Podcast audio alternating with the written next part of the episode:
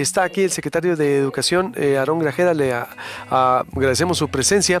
También otra buena ah, noticia, yo creo que se anunció ayer porque había una pues temor por lo que se había confirmado a nivel nacional de la reducción o de la desaparición de, escuelas de tiempo completo y ayer se confirma en conferencia de prensa con el gobernador que eh, se mantienen. Eh, secretario, ¿de qué se trata? Buenos días, bienvenido a Proyecto Puente. No, siempre un placer estar contigo, Luis, y comentarte que sí, efectivamente, tenemos el programa eh, la escuela un territorio común. Hay que señalar que Sonora es uno de los cinco estados que entran en el nuevo modelo de nueva escuela mexicana, que trata de hacer eh, de las escuelas precisamente un eh, modelo de tiempo completo.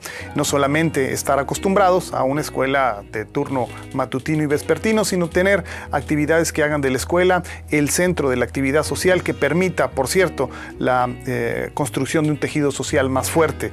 Las escuelas vacías son escuelas que se vandalizan, Luis. Nos cuesta mucho levantarlas y lo que queremos hacer es actividades extraescolares que permitan que haya una vigilancia social más cercana y el modelo perfecto para hacerlo es sustituir las escuelas de tiempo completo con este nuevo modelo que le llamamos nosotros eh, las escuelas territorio común. La nueva escuela mexicana, que es el planteamiento del eh, presidente López Obrador, hace de las escuelas la extensión del hogar y en el centro el objetivo está la atención a los niños y ayudar con ello a madres trabajadoras, jefas de familia que necesitan más tiempo para cumplir con su jornada laboral y que los niños aprendan en un modelo pedagógico que es eh, único hasta hoy. ¿Cuál sería la diferencia entonces ahora con este modelo territorio? Mira, eh, anteriormente la escuela de tiempo completo eh, funcionaba como modelo de guardería, es decir, se acababa el horario escolar y te entretenían a los niños hasta que llegaran las tres horas después de la conclusión de las clases para darles un alimento y mandarlos a la casa para poderle ayudar a las madres trabajadoras. Lo que vimos nosotros cuando llegamos a la administración es que el objetivo del programa de las escuelas de tiempo completo era reforzar conocimiento, pero no había un modelo didáctico sólido detrás que nos permitiera evaluar que efectivamente los niños eh, pudieran estar este, adquiriendo conocimiento. Lo que venimos a hacer nosotros es, como primera diferencia, es poner un modelo pedagógico detrás para que los objetivos de enseñanza se cumplan y, lógicamente, darles una comida al, mediodía. Estas son 200 escuelas que se atendían anteriormente y nosotros empezaremos con estas 200 escuelas que son escuelas en áreas o polígonos de, de desatención o de necesidad donde hay más madres a las que podamos apoyar. Esa es la primera diferencia. La segunda diferencia es fundamental fundamental, Luis.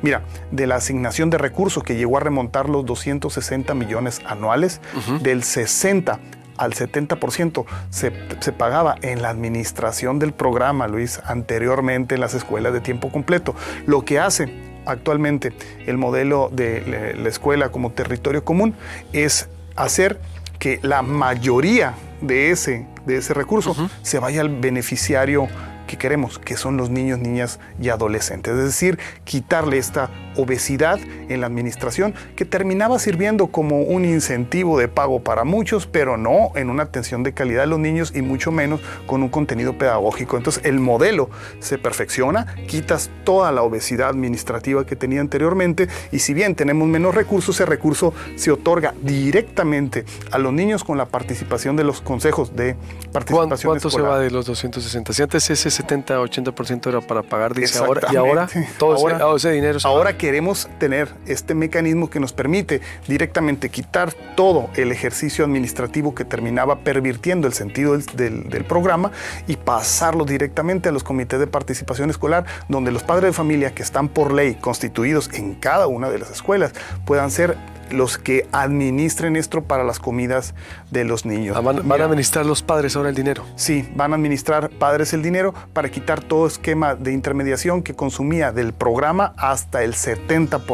¿Y quién va a vigilar a los padres? Hay mecanismos de vigilancia porque tampoco estamos este, exentos de la observación de los organismos eh, auditores y fiscalizadores. Eso es lo que estamos construyendo a partir de, agosto, Luis. Y e insisto, yo creo que el éxito del programa va a consistir en estas 200 escuelas que tendría a más de 10 mil niños. Eh, el éxito va a depender en esa coordinación que tengamos con padre de familia. Lo otro es apostarle a la administración a través de las autoridades escolares que consumían, insisto, cerca del 70% del recurso. ¿Qué otro cambio? Mira, el otro, la, comida se queda, la comida se queda. la, comida, la comida se queda en estas 200 escuelas que son áreas. Eh, no desaparece, iba a desaparecer, ¿no? Eh, era el temor. Más que, más que desaparecer, la pandemia obligó a parar toda atención personal. ¿no? Por eso tenemos dos años, Luis, ya estamos cumpliendo dos años desde que entramos a pandemia. Entonces, el, punto es que eso se mantiene en estas 200 escuelas. Y otra de las grandes ah, ah, cambios, eh, Luis, es que vuelven la formación deportiva para la generación de ligas estatales y la eh, generación de talento como cantera deportiva. Recuerdas que anteriormente a esta administración la CODESON estaba fuera de la Secretaría de Educación y Cultura en una pérdida de alineamiento con la CONADE a nivel nacional. Hoy vuelve, queremos recuperar el entrenamiento deportivo como actividad paraescolar, la generación de ligas interestatales, sacar cantera, elevar marca y queremos no hay ahorita todo no, eso. no, no hay. Y este y por otro lado, y por otro lado, todas las actividades culturales y un sentido de educación artística que va mucho más allá de las manualidades. Entonces, es un contenido que eh, le da un empaque perfecto con, con una visión pedagógica, una visión de enseñanza, y en eso estamos trabajando, Luis. Hay poco recurso, tenemos 60 millones para iniciar lo de comedores, lo de los comedores eh, en el programa de la Escuela Territorio Común, pero vamos a quitarle toda, toda, toda la obesidad administrativa que pervertía el programa y poner a los niños en el centro con una, eh, con una alimentación este, vigilada por sus propios padres. ¿Y en cuanto a materias, en cuantos horarios, siguen igual? Sí, los horarios se mantienen iguales este, y tenemos allí con, mucho, con mucho gusto, de veras este, nos enorgullece, tener una, una, una fuerza este, docente, una comunicación también con las eh, dirigencias sindicales muy fuerte que nos hacen estar muy confiados en que todo mundo gana. Hay un modelo a nivel nacional que se llama eh, La escuela es nuestra y eso es muy importante importante hacer lo propio. La escuela no es de la SEP, no es de la SEC, no es de los sindicatos, pero tampoco es mía ni de nadie, es de la comunidad. Por eso queremos reforzar el lazo con la comunidad y si la comunidad se mete, ayuda a vigilar, aprovecha los espacios. No hay escuelas vacías porque permanentemente estamos con actividades, tenemos escuelas menos eh, vandalizadas y tenemos lógicamente mayor tejido social, Luis. O sea, la apuesta es una apuesta integral porque no queremos tener tener policías y no podemos tener policías en cada esquina. Entonces, todo, todo esto va a una concepción de sociedad y una revalorización de la escuela como territorio común.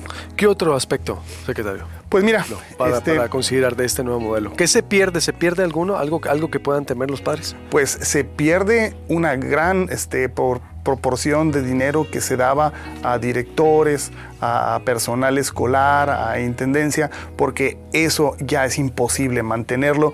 Se mantiene la idea del beneficio directamente a los niños y niñas. Entonces, a través de los padres, a través del apoyo de la sociedad civil, pero de familia. ¿cómo, ¿cómo, lo se va a vigilar? Porque digo, me respeto, digo, no, no, no, no estoy poniendo en duda de la honorabilidad de, de padres de familia, pero tiene es finalmente dinero público tiene que ser vigilado. No, exactamente, no, exactamente. ¿Quién lo va a vigilar? Dice, eh, hay mecanismos. ¿Qué mecanismos? los mecanismos que establece el Instituto Sonorense de Auditoría y Fiscalización para los Recursos Públicos, los mecanismos que establece la Secretaría de Educación y Cultura para el control de aquello que genere evidencia de gasto y, y en esa parte es precisamente parte del diseño institucional que como desafío tenemos.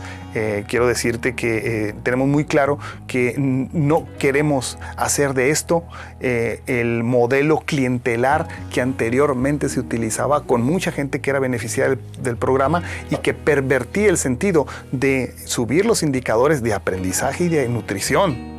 Eso es lo que queremos rescatar. Entonces, en esa lógica estamos en este diseño institucional. Iniciamos en agosto, Luis. Actualmente las escuelas de, tiempo completo en Sonora eran 795. Nosotros queremos, Luis, cada, un año, cada año, los próximos tres años, ingresar al modelo 1022 eh, escuelas, porque la idea no es tener eh, diferencias en la aplicación del programa, sino universalizarlo, Luis. Entonces tenemos 3.066 escuelas públicas a nivel estatal, el primer año 1022, el segundo otro y el tercero otros 1022 eh, y universalizar los programas. Entonces ese es el trabajo que tenemos en la Secretaría.